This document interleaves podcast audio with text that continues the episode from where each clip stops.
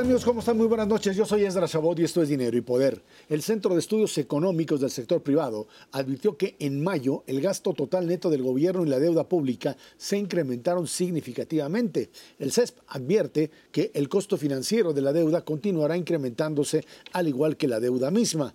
El centro alertó que en lo que va del sexenio acumulan un incremento de 3 billones 324 mil millones de pesos y subrayó que tan solo en los últimos 12 meses subió 826 mil millones de pesos. Mucho dinero, dicen algunos. En cuanto al gasto, señaló que el incremento es posible que sea producto de necesidad de atender programas y proyectos prioritarios del gobierno. Ahí están metidos muchos de los temas difíciles de manejar incluso para la propia administración. Nos acompaña en el estudio de Dinero y Poder Carlos Hurtado, director del Centro de Económico del Sector Privado. Carlos, muchas gracias por estar aquí con nosotros. Centro Cervera Macario tiene muy buenas noches. Buenas noches, sir.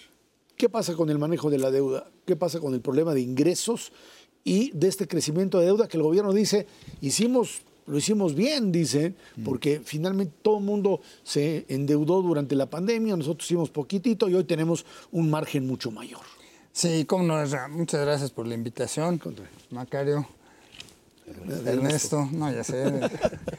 Eh, bueno, en efecto, mira, nosotros lo que pensamos es que eh, cuando uno saca una fotografía de las finanzas públicas y la compara con la fotografía de finanzas públicas de otros países, en efecto México se ve bien. El, porcentaje de deuda pública sobre el Producto Interno Bruto eh, se mantuvo más o menos estable, mientras que en otros países comparables a México subió bastante. Y esto sucedió, como sabemos, porque eh, eh, pues en otros países se hicieron más cosas para enfrentar la crisis de la pandemia y aquí pues prácticamente no se hizo nada. O sea, se aplicó la, los programas sociales nada más que se habían diseñado y presupuestado antes de que se supiera que iba a haber pandemia. O sea, no, no se hizo nada especial para la pandemia realmente o cualquier cosa que, que no, no es significativa. Entonces, en efecto, en esa fotografía México se ve bien frente a otros países y además, bueno, pues este, con la tasa de interés que es más del doble que la de Estados Unidos, pues eh, es muy atractivo para, eh, para el, el, capital financiero, ¿no? no para la inversión física, pero sí para el capital financiero. Y, y, lo que está pasando es que el manejo de las finanzas públicas yo lo dividiría en dos cosas. Eh, se, ha, mi, se ha moderado el aumento del gasto, si queremos verlo así, aunque ha crecido bastante, pero el problema es que el destino de ese gasto ha sido un destino muy desafortunado. El gasto en cosas como educación, salud y seguridad pública ha, su, ha sufrido, no, no subido, ha sufrido bastante. Y el gasto en los proyectos eh, de inversión del gobierno, eh, insignia del gobierno, pues ha aumentado tremendamente sin que, sin que estos proyectos de inversión tengan ninguna prueba de que son rentables eh, para la sociedad, digamos. ¿no? Y también el gasto en transferencias eh, a la población el dinero que, que, se entrega. Dinero que se entrega prácticamente sin condiciones, ¿no? que uh -huh. tiene obviamente un, un, componente político. Y a la vez, si uno ve los ingresos del gobierno federal, pues yo diría que se han defendido un poco. Por cierto, quiero decir, por ejemplo, el, ingreso, el impuesto sobre la renta ha tenido en, a lo largo de la administración un desempeño que no es malo, que eh, se debe principalmente a las medidas que tomó el gobierno pasado. Digamos, todos los que pagamos impuestos, entendemos eso porque pues ya prácticamente no tenemos que hacer una declaración, ya nos viene hecha, este, y eso es por todo este tema de las facturas y, y toda esa vigilancia que hay desde Pero, el gobierno, Carlos, el, desde el, el gobierno la, pasado. Tomar a los grandes contribuyentes ha sido también un, sí, un logro de este gobierno. ¿no? Ha sido un logro, pero ahí, si me permites, también yo tengo una opinión. Mira, eh, yo creo que la manera en que se aproximó el SAT a los grandes contribuyentes con eh, disputas que tenían acerca de ciertos créditos fiscales, uh -huh. Pues quizá no fue la más adecuada. Fue una intimidación muy fuerte. Yo creo que las autoridades fiscales siempre deben intimidar, pues sí. pero me parece que los instrumentos que aquí se usaron son un poquito eh, muy rudos, o sea, tienen que ver con cosas que no son fiscales. Y eso a la larga, eh, pues para mí eh, no, no puede ayudar a la inversión. Eh, permíteme aquí decir algo para que quede más, más claro lo que está comentando Carlos. Eh, la forma como se cobró, sobre todo en 2020 con la pandemia, fue utilizando esta figura que se llamaba prisión preventiva oficiosa. Entonces, lo que podía hacer el SAT es decir, si tú no me pagas lo que yo digo que tienes que pagar, te vas al bote ahorita. Y luego de hecho, lo hizo. Y pues te pagaron todos. Ya quitaron esa figura. ¿Qué ocurrió? Que ya no pueden recaudar el SAT, porque ahora sí tiene que irse a juicio y los juicios los pierde. Entonces, esto se ha reflejado en una caída de ingresos muy importante, no caída, perdón, un crecimiento menor de, los, de, la recaudación, que en términos reales sí es una caída. Ahorita estamos recaudando a un crecimiento anual de 6%, con una inflación que en la primera mitad del año pues tuvo arriba de 6%. Entonces ya no le está alcanzando al, al gobierno los ingresos por impuestos, está recaudando menos por ingresos petroleros por el superpeso y siguen gastando. Entonces, como dice Carlos, se está abriendo un boquete cada vez más grande. ¿no? pregúntale. No, pues eso.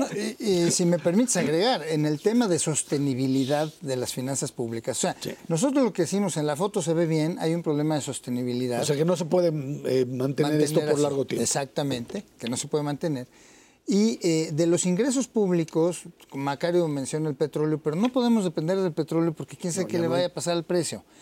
Realmente lo que normalmente se le dice los ingresos recurrentes, o sea, los, que dan la solidez fiscal, el ISR y es el, ISR y el IVA. Y si uno ve las cifras de enero-mayo, en ISR y en IVA, en términos reales estamos recaudando menos que el año pasado. Ahora, déjame, hablabas de una fotografía que es comparable con otros países, que es cómo está tu deuda respecto del PIB, cuando en realidad lo que deberíamos de estar comparando si queremos medir la sostenibilidad es cómo está tu deuda en relación con tus ingresos fiscales. Y ahí sí estamos muy mal comparativamente con todos los países de América Latina que tienen una capacidad de recaudación tanto de IVA como de ISR mucho más grande. Y hay diversos factores. Durante muchísimo tiempo, pues el gobierno mexicano ahora sí que echó la flojera porque tenía los ingresos petroleros. Y durante muchísimo tiempo se fomentó pues esta economía informal que no paga impuestos. Y entonces estamos en una posición muy vulnerable hacia adelante, Carlos. Perfectamente, yo coincido totalmente con eso, pero si me permiten, déjenme comentar algo de la deuda.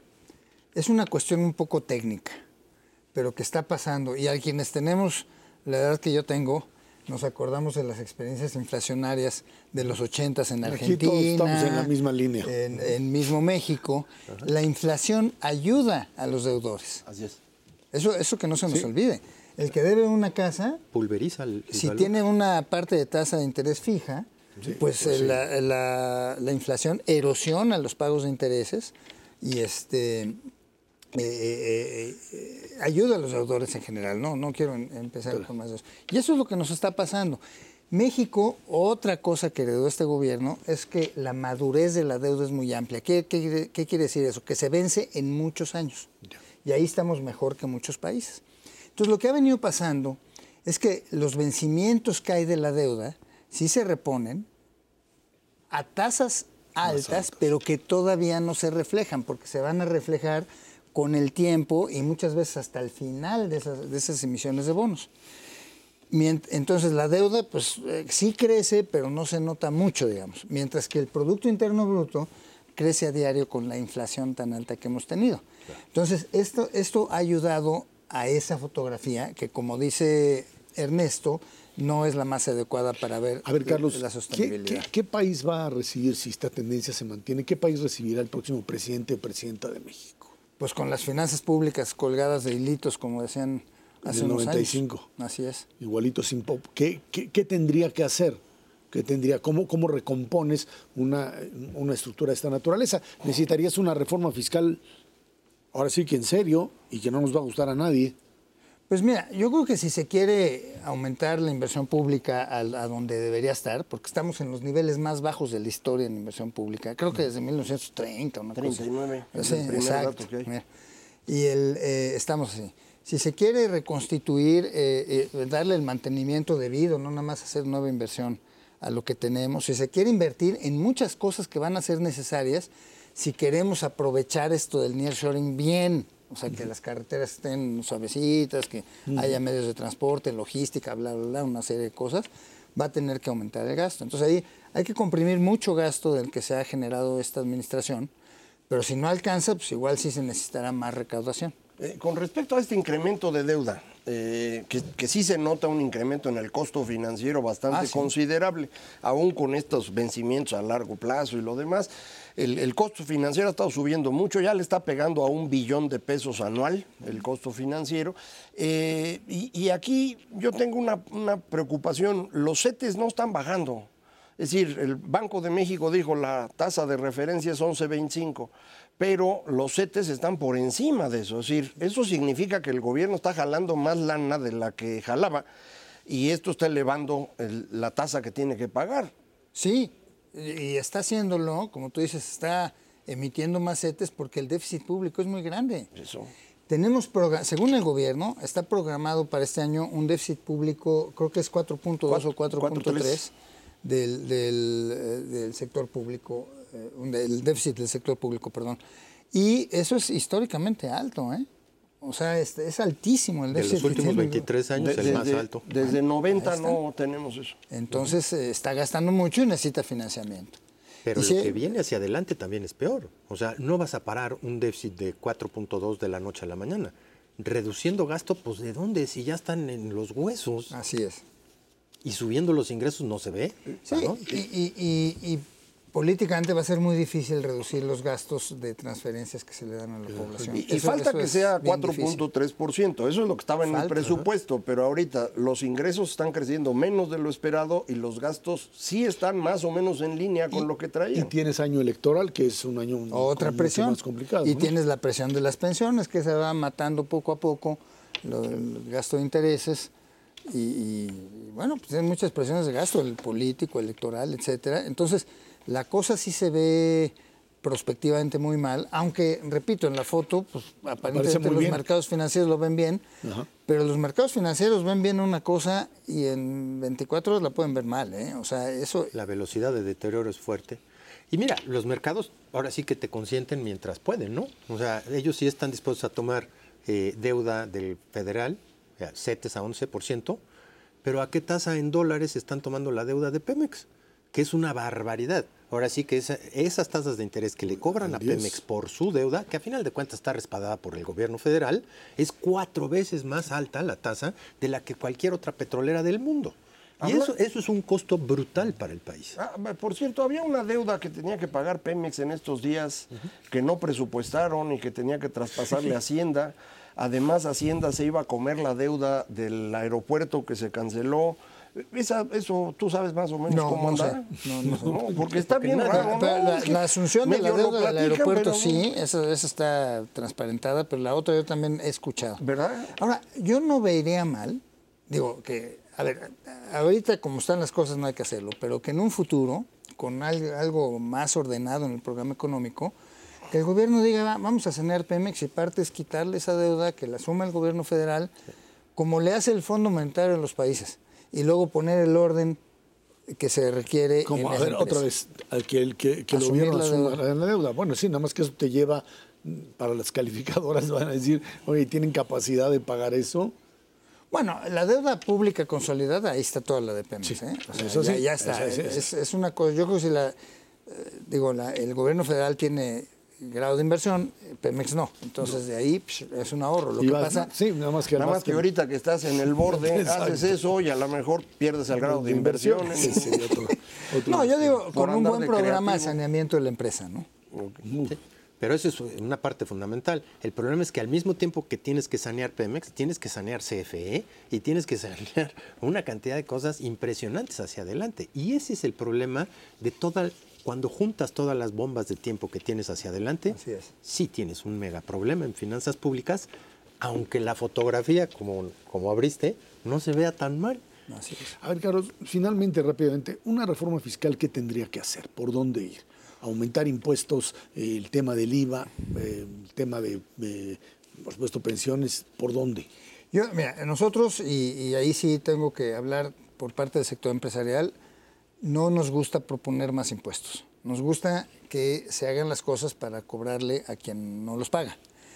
y en varios sentidos, no nada más es la informalidad, ¿eh? hay mucha formalidad que no pagan impuestos, muchos prestadores de servicios, arrendadores, mm, es una barbaridad, ¿no? Entonces digo, debe haber una manera que es la responsabilidad del gobierno.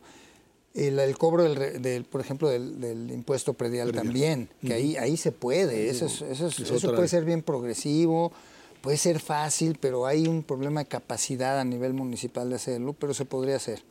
¿no? Pero sí se necesita, yo creo que más recursos del gobierno. Sin duda alguna. Para el gobierno. Carlos Hurtado, director del Centro de Estudios Económicos del Sector Privado, muchísimas gracias. Seguiremos, por supuesto, en contacto. Ahí está una parte fundamental, sin duda, de lo que es una economía mexicana que tiene que pues, crecer y crecer a una mayor velocidad de lo que lo ha estado haciendo para poder salir de problemas bastante serios. Muchas gracias, Carlos. Ezra, muchas gracias, Ernesto. Macario, Vamos a una pausa. Esto es Dinero y Poder.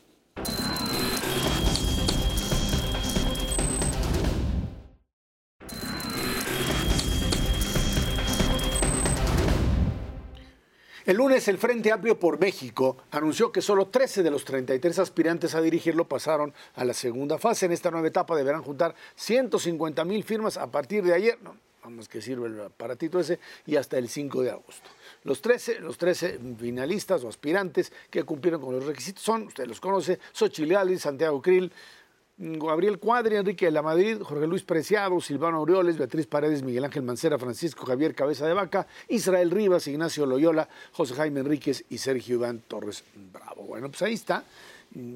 arranca este espectáculo eh, político electoral que uno supondría que tendría que ya empezar a moverse. Me parece que un grave error por parte de la gente que organiza esto es no tener, no haber tenido listo el, mecanismo de registro. Esto desde ayer, hoy todavía en la mañana tampoco funcionaba.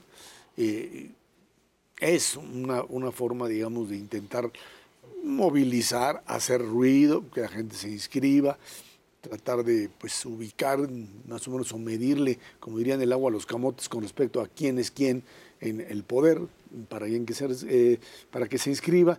Pero bueno, finalmente creo que hay un hecho importante eh, y es el hecho de que mientras el presidente siga mencionando a Sochi todos los días y le diga que va a ir por su empresa y le diga que va a ir por quién sabe qué, lo único que hace es aumentar seriamente sus posibilidades de triunfo, por lo menos dentro del frente, mientras los otros, pues ahí están tratando también de levantar la cabeza y Xochitl, por supuesto, con su lenguaje florido, agradeciéndole al presidente el apoyo recibido, Ernesto. Sí, la verdad es que... Eh, no, es una buena noticia. Hay que ver específicamente si son errores del propio mecanismo para juntar a la gente o si son pues eh, eh, intentos de hackeo, intentos de sabotaje, etcétera, etcétera.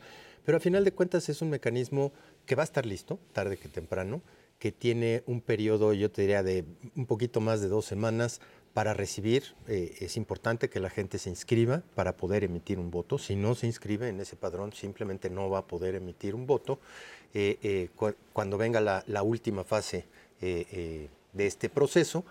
Y, yo te diría, pues de los 13, la verdad, la verdad, la verdad es que yo creo que nos vamos a quedar con tres hacia el final, independientemente de que se junten las 150 mil firmas, pues porque son los que tienen efectivamente algún tipo de posibilidad.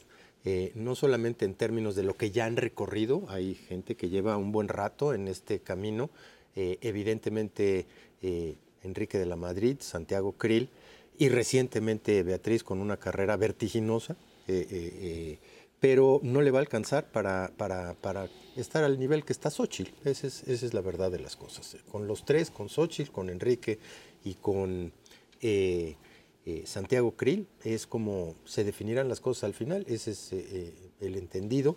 Y yo creo que a final de cuentas más que entrar en un dilema y en una confrontación, deberán de venir las declinaciones para fortalecer si efectivamente lo que quieren es una candidatura de unidad. Y en ese contexto lo que faltaría es un cuarto mecanismo, que es cómo incorporar a MC en esto, si realmente quieren o no quieren entrarle como una candidatura. Esto es importante, te iba a preguntar, Macario, la semana pasada estuvo aquí eh, Dante Delgado, reacio, eh, repitiendo que él nada que ver con el PRI, etcétera, y que pues bajo su lógica iba a construir o tenían la fuerza para construir una, tercer, una tercera opción, una tercera vía, un otro candidato. Y de repente se le no sé si le echamos la sal o quién sabe qué pasó, pero se le, se le hizo bolas el engrudo y de repente pues le apareció Enrique Alfaro, que es una de las piezas fundamentales en Jalisco, y dijo, con permiso, yo me voy, yo a este juego no le entro, porque pues no creo que sea la forma. Entiendo que Frente Amplio pues, tiene debilidades y tiene eh, costos que pueden ser muy, muy difíciles de, de, cubrir, pero solos no se puede, habría que encontrar un tipo de alternativa y anuncia que él se retira y ahí deja el asunto.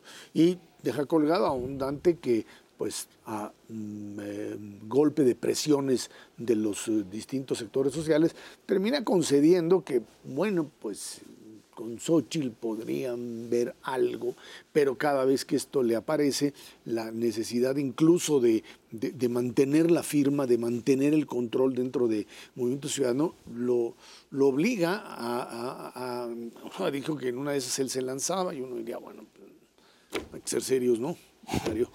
Eh, sí, yo creo que el método que propuso el Frente Amplio eh, es un gran avance democrático.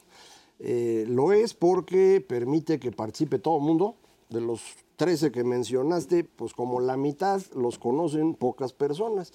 Pero ahí están, se pudieron inscribir. Esto es, es algo muy distinto a lo que habíamos visto en prácticamente cualquier elección presidencial.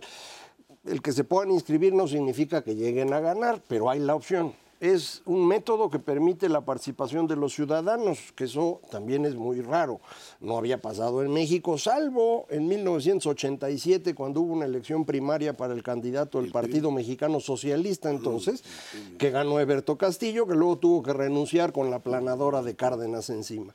Entonces es una cosa muy rara. hubo una, la, del PRI entre Madrazo y el eh, Play eh, Eso no fue elección primaria, fue entre ellos. Eso no, Fueron debates, básicamente. No, no, no, no, hubo votación. Pero no se permitía ciudadanos. Ahora aquí sí okay. permite Entonces, este cambio que eh, amplía las opciones democráticas también logra algo bien interesante y es callar al presidente.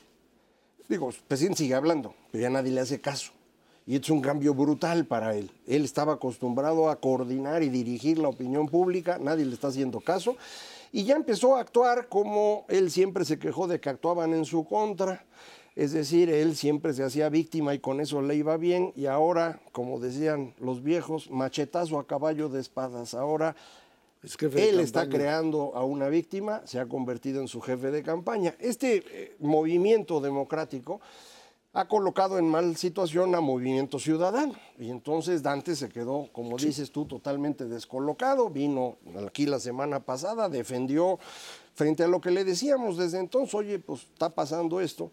Eh, pero Alfaro, el gobernador de Jalisco, representa yo creo que la mitad del partido. Él dijo que 40%, pero yo creo que es más o menos la mitad. Y Alfaro no está dispuesto a seguir jugando en Movimiento Ciudadano, en donde dice él no entiende la lógica nacional, pero además él tiene su candidato al gobierno de Jalisco, que es Clemente Castañeda, mientras que Dante quiere a Pablo Lemus, el, alcalde de Guadalajara. Eh, pues el que tiene la fuerza política en Jalisco es Alfaro. Mm, aunque Pablo Lemus aparece mejor en encuestas, me dicen, pues el que logró controlar toda la política de Jalisco, incluso destruyendo al grupo de la universidad, pues es Alfaro. Entonces, pues Dante está colocado en una posición muy débil. Eh, le convendría sumarse, no sé si lo va a hacer o no, pero si él no se suma es muy probable que Alfaro sí lo haga y con eso estás teniendo ya un frente amplio cada vez más sólido con una candidata cada vez mejor posicionada, con un presidente que ya no sabe qué hacer y con sus candidatos del presidente que ya nadie los voltea a ver. Entonces sí, ya cambió mucho esto, ¿no? Y bueno, yo creo que uno de los más dañados en ese contexto es Marcelo. Marcelo, a final de cuentas, eh, quería y tenía la absoluta certeza de que si no salía escogido como la corcholata mayor, pues tendría un escape por la vía de Movimiento Ciudadano.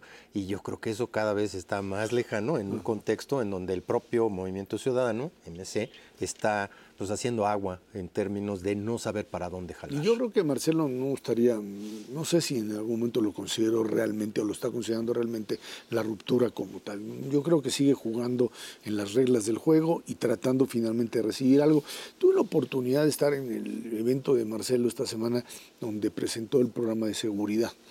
Eh, y algo que brinca frente a los otros es el hecho de que Ebrard haya conseguido empezar a meterse en temas que tienen que ver, entiendo, pues campaña y todo el rollo este de la simulación, pero empieza a entrar a temas concretos con respecto a los cuales puede de una o de otra manera pues enfrentar al resto de la, de la de, los candidatos de, Morena. Y creo que en ese sentido la, candidatura de Ebrard o la postura de Ebrard se eleva, sube, básicamente por el hecho de que empieza por lo menos a entrar en una temática que no sea la simplemente eh, estar placeándose o buscar de una o de otra forma, pues que el contrincante se caiga y descalificaciones. Creo que ahora Marcelo está optando por eso frente a una, a una situación, como dice Macario, de que de, falta, digamos, de, mecha, de prender la, vibra de lo que sería un proceso electoral.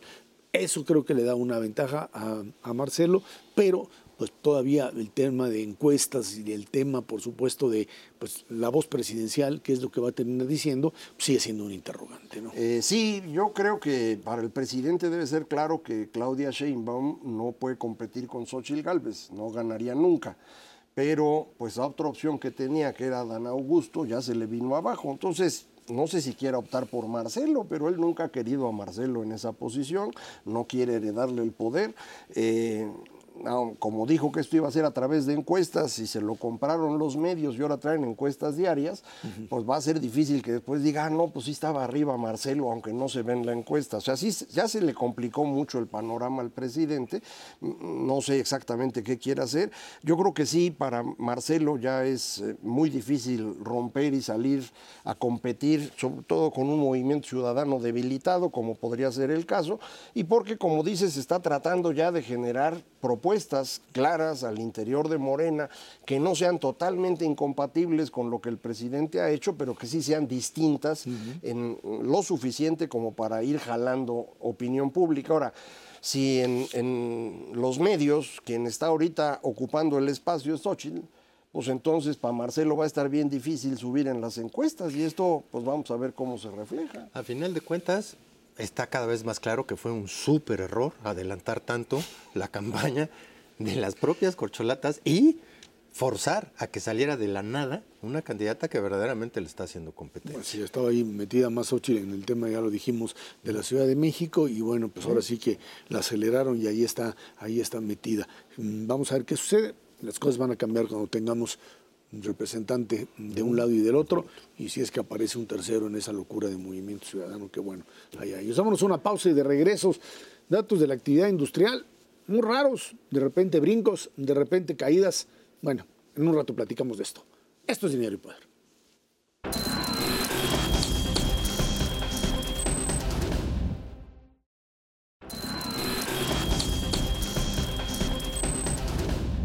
El INEGI informó que la actividad industrial subió 1% y 2.8 anual, 1%, mensual, 2.8% anual en, mes, en el mes de mayo. Por componentes, a tasa mensual crece en minería 1.7%, generación, transmisión, distribución de energía eléctrica y suministro de agua 1.8% y construcción nada más y nada menos que 7.2% empezaron a construir en todo el país, quién sabe qué. Mientras que el sector de la industria manufacturera, y ahí está uno de los problemas, cae 1.4%.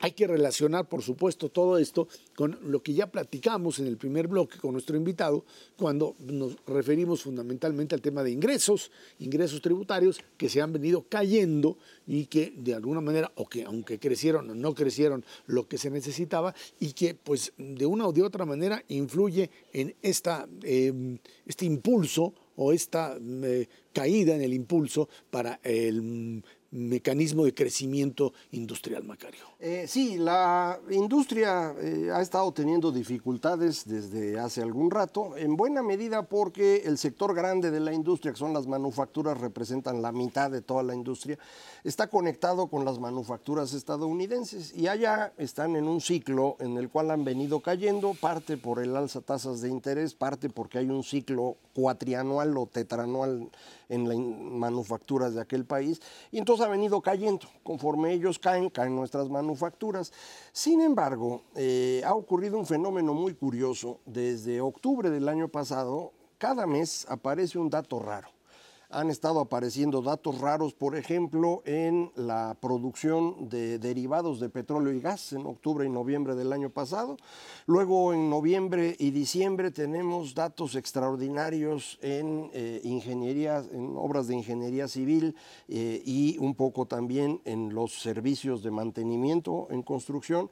Eh, luego tenemos saltos grandotototes en servicios especializados de la minería que son contratos de Pemex y ahora en ese dato de mayo, por eso la construcción crece 7%, porque de pronto de la nada las obras de ingeniería civil crecen más de 30% en un mes. 50 comparado al año anterior, comparado en un, de un mes al otro, más de 30%. En, en, un sector que venía pues desplomado, de pronto tenemos el crecimiento equivalente a cinco años, en un solo mes no hay nada que explique esto. adentro de, este sector hay cuatro cosas. Hay eh, vías de comunicación, eh, agua potable, eh, la construcción de petróleo y gas y otros. Ninguno de estos tiene un salto en el mes. Tú podrías decir, bueno, es dos bocas. Pues sí, pero llevas tres años haciendo dos bocas. El tren Maya, pues llevas dos años haciendo el tren Maya. Se les olvidó anotarlo y lo anotaron todo, en este mes. Yo no lo sé. Macario, tú habías mencionado en algún momento que el tema de la pandemia había también eh, pues, Desajustes. desajustado. No, será la explicación para esto, Para esto no. no. Eso sirve mucho para entender automotriz automotriz sí tuvo muy buen comportamiento en abril y mayo, todavía en junio va a tener buen comportamiento, eh, que sí tiene que ver con la pandemia, eso se entiende, pero esto no, de veras no hay ninguna explicación. Yo no quiero pensar mal de INEGI, pero sí puedo pensar mal de quien le da la información a INEGI, porque todos estos datos raros que he comentado, todos provienen esencialmente de Pemex. Entonces puede ser que Pemex sea el que está mandando información arbitraria para que los datos parezcan buenos. No lo sé. Centrémonos en el otro sector, el verdaderamente importante, que es el de manufacturas. Tiene una caída en el mes de mayo importante, menos 1.4%, que te refleja lo que está pasando ya con la economía estadounidense y, bueno, junto con el tipo de cambio que está más fuerte que nunca, pues nos hemos vuelto muy poco competitivos y ya se están cayendo nuestras exportaciones y eso le está pegando a la producción manufacturera que representa casi el 75% de la producción industrial del país. Ahí está el mole. Déjame decirte, cae 1.4% con todo y que el sector automotriz tiene un crecimiento bárbaro, un crecimiento de cerca de 17% anual. Y en ese contexto, ¿qué quiere decir? Que todas las demás manufacturas, o la gran mayoría de ellas, están teniendo un muy mal comportamiento ya. Bueno, sectores eh, evidentemente vinculados a la agroindustria, con caídas muy importantes, sectores vinculados con eh, la parte textil, con unas caídas bárbaras, ya desde hace un buen rato están con de, capa caída, pero maquinaria y equipo y, y, otros sectores químicos muy mal en términos generales, ya reflejando la desaceleración de la economía estadounidense y la pérdida de competitividad de las manufacturas mexicanas. Aguas, porque ahí está el corazón. Nos podemos ir con la finta de que, ah, la producción industrial está creciendo. Pues sí, pero si quitas este fenómeno aislado de la construcción, que quién sabe dónde sale, y te centras en lo fundamental, no estamos teniendo un buen comportamiento industrial bajo ninguna óptica. A ver, esto mm, hay que vincularlo específicamente a la eh, economía norteamericana. Una economía que el día de ayer da el pues no sé si sorpresa, pero tener, bajar en un año de una inflación del 9% a una inflación del 3%, quiere decir que le metiste un freno, pero resulta que pues sí, le metiste un freno, pero sigues teniendo allá consumo y sigues teniendo eh, crecimiento en servicios, y etcétera, etcétera. O sea, la idea de, la, de, que para que baje la inflación tienes que parar la economía, pues no sé cómo funciona, pero en el caso norteamericano esto no, no fue así. Se habla de una alza todavía en las próximas dos semanas más de la tasa de interés en Estados Unidos de un cuarto de punto, pero lo cierto es que el, modelo, digamos, norteamericano en este, en, este, en este momento está convertido directamente en un, en un motor que sigue funcionando para remesas, eso nos lo explica, incluso para que esta caída que están ustedes describiendo con respecto a, la, a manufacturas no haya sido mucho mayor, porque hay que entender que finalmente sí ya hay una caída en manufacturas, pero mientras la economía norteamericana siga creciendo, eh, estamos metidos en el problema del tipo de cambio y otras cosas, pero mientras la economía norteamericana siga creciendo, esto no, digamos, no se desploma como se esperaba en un modelo recesivo, ¿no? En una recesión. Bueno, sí hay una caída importante en industria, ¿eh? no es una caída pequeña. Por ejemplo, alimentos, bebidas y tabaco tienen una caída de 4% mes a mes. Eh, lo único que creció, de lo que yo me acuerdo, de los subsectores de, manufacturas es un poquito de, la industria de la impresión, que es ya una cosa muy chiquita, entonces casi no pinta. Un poco cómputo, porque había tenido una caída el mes pasado, entonces el promedio de los últimos tres meses es de estancamiento. Y la industria de vehículos, de transporte, que no, es solo autos, algo que ha estado creciendo mucho en tiempos recientes son los camiones. Ese, es un sector muy importante. Eh, si manufacturas no crecen, como es el caso, se contrae, vas a tener un impacto muy relevante en comercio al mayoreo y en transporte que eran los sectores que crecían mucho. Para el segundo semestre. Para, no, de una vez ahorita, ya, de hecho ya lo estás viendo en los datos de abril, mayo todavía no sale, pero los datos de abril ya se veía una contracción en eh, comercio al mayoreo y un menor crecimiento en comunicaciones y transportes. Es lo mismo que vamos a estar viendo.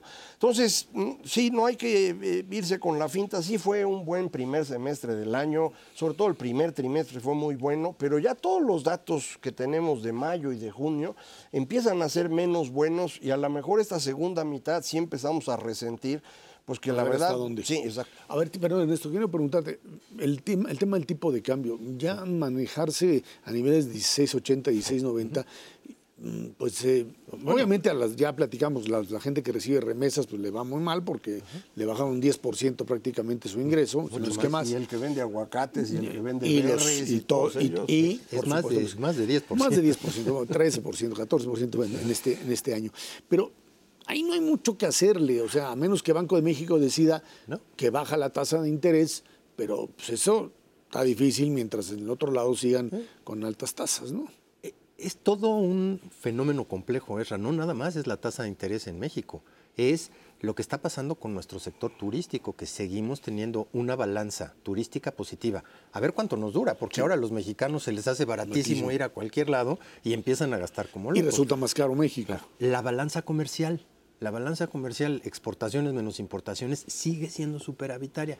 Aguas, porque se está las exportaciones empiezan a caer fuertemente y las importaciones empiezan a crecer como locas. Son mecanismos automáticos de ajuste que ahí vienen, ahí vienen.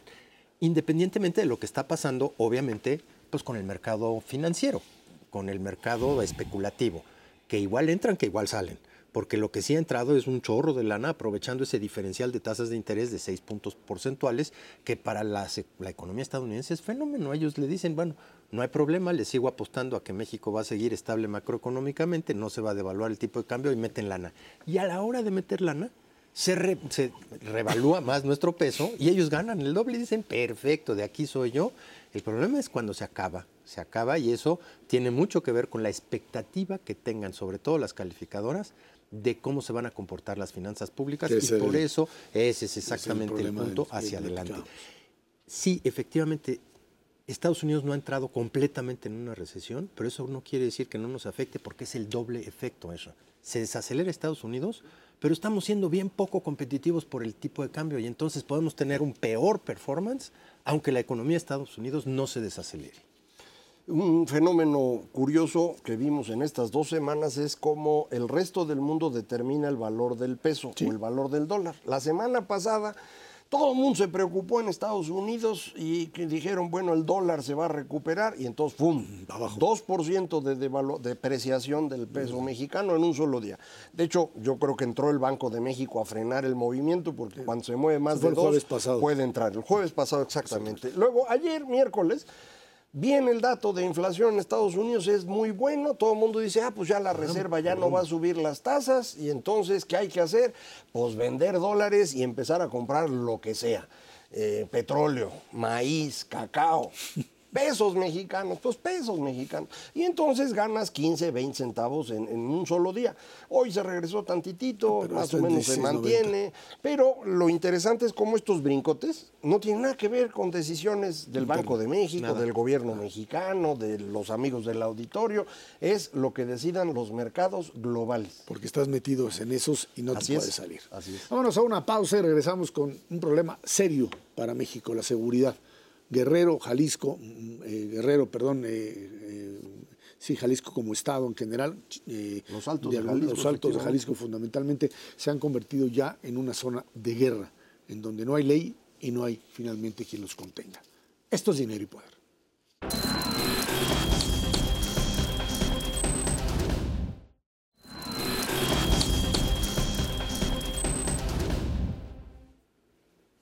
Luego de darse a conocer un video en el que la alcaldesa de Chilpancingo Norma Otilia Hernández se reunió con el líder de los Ardillos, se desataron una serie de protestas en esa ciudad. Habitantes de municipios cercanos a la localidad encabezaron dos días de protestas para exigir la liberación de dos líderes transportistas. Bueno, fueron secuestrados funcionarios públicos y retenidos por varias horas. La situación se calmó hasta que el gobierno estatal pudo dialogar con los manifestantes. Este no es un caso aislado, pues en diferentes partes del país, como en Jalisco, el Estado de México, la violencia y la inseguridad se han desatado. Eh, bueno, estrategia de seguridad que tiene que ver con un problema nacional desde hace mucho tiempo, eh, donde estos grupos tienen capacidad de movilización, de acción, en donde pues, ya hay una cantidad de grupos armados en el país que eh, pues, mm, representan no solamente una amenaza, sino la presencia de grandes, dirían, cuerpos de seguridad, entre comillas, o de inseguridad, capaces de brindar eso, seguridad, o cobrársela a un ciudadano. El chantaje finalmente, la aparición del Estado paralelo como tal. Y en ese sentido, algún ingrediente mayor que se empieza a reconocer y que eh, sabíamos que en el pasado también estuvo presente, que es la base social. O sea, el hecho de que haya sectores de la sociedad que ven a estos bandidos como benefactores, como aquellos que les pueden brindar la seguridad e incluso el empleo, el dinero que el Estado no brinda o no permite y que pues no existe en el sector privado como tal. Y de repente pues te aparecen este tipo de, de, enfrentamientos que tienen que ver también con el hecho de que anteriormente tenías uno, dos, tres cárteles nacionales y hoy tienes una fragmentación tal que esto te lo vuelve, hay alguien que hablaba un término medio raro, le decían la campuchanización de la economía, o sea, cuando era en, Camboya la guerra civil, en donde había 18, 20, 25, 30 grupos, en donde si el Estado no existe, estos grupos se deshacen, se destruyen entre sí, pero también terminan por pegarle a una buena parte de la ciudadanía y creo que ese es uno de los problemas centrales, Ernesto, de los cuales estamos viendo. Y ya añadiría otro rápidamente, es el cambio en la Secretaría de Gobernación. El hecho de que Adán Augusto haya soltado, digamos, la rienda, o sea, la cabeza, se dé este traspaso. Siempre que hay paso de un gobierno a otro, hay este tipo de, de movimientos y creo que en ese sentido, pues de repente las riendas se les fueron y estamos metidos en un problema bastante serio. Es muy serio, la verdad es que eh, la sociedad está enojada. que Chilpancingo no es un municipio más, es la cabecera, es donde está la sede del gobierno de Guerrero, es este, bueno, no es ahí un pueblito. Eh, vamos, eh, sí es muy complejo lo que está pasando a nivel nacional y es solamente una muestra, porque lo mismo está pasando en Jalisco y está pasando en Veracruz y está pasando en Tamaulipas. Y hace algunos años algún funcionario de Estados Unidos militar decía pues, que en poder de, estas eh, narcobandas estaba el 30% del país. Yo creo que es mucho más el día de hoy. Y dice Serra que la estrategia ha fallado. Pues ¿cuál estrategia? La verdad es que no se observa una estrategia para confrontarlo, o al menos la estrategia que yo percibo es cambiar la medición de la inseguridad con tasas de crecimiento y así no se resuelve el problema de fondo. El problema de fondo de la inseguridad en el país siempre ha sido constituir una policía eficiente que, bueno, eso se fue por la borda, se sustituyó con abrazos no balazos, se puso la Guardia Nacional y seguimos teniendo un nivel de violencia avalado en estos momentos y en contubernio con muchísimas eh, autoridades a nivel municipal y yo diría hasta a lo mejor a nivel estatal y federal. Macario, el tema, te pregunto, el tema de la inseguridad, te lo planteas tu, tu argumento, pero vincularlo directamente al proceso electoral, a la elección presidencial, porque hemos visto cómo estos grupos han ascendido de controlar municipios a controlar gobernadores y que seguramente tendrán una participación importante, desgraciadamente, en el proceso de la elección presidencial. No lo dudo, eh, de hecho ya tuvieron participación en elecciones estatales, muy claramente en 2021, el cártel Sinaloa es el que le ayuda a Morena a ganar todo el Pacífico. Eh, con participación a lo mejor de otros grupos en otras partes. En la elección del año pasado, Tamaulipas no es eh, eh, Sinaloa, sino el, cártel noreste, el que se mete y que ha destruido ya todo lo que se había logrado en Tamaulipas en este momento. es un proceso en el cual lo que tenemos es los grandes cárteles nacionales que fueron enfrentados por Calderón y fueron descabezados se convirtieron en grupos más pequeños, deje decirlo así, con menor capital humano, mucho más crueles, más agresivos, que debían haber sido controlados por una policía local. Esa era la estrategia sobre la cual se estaban moviendo.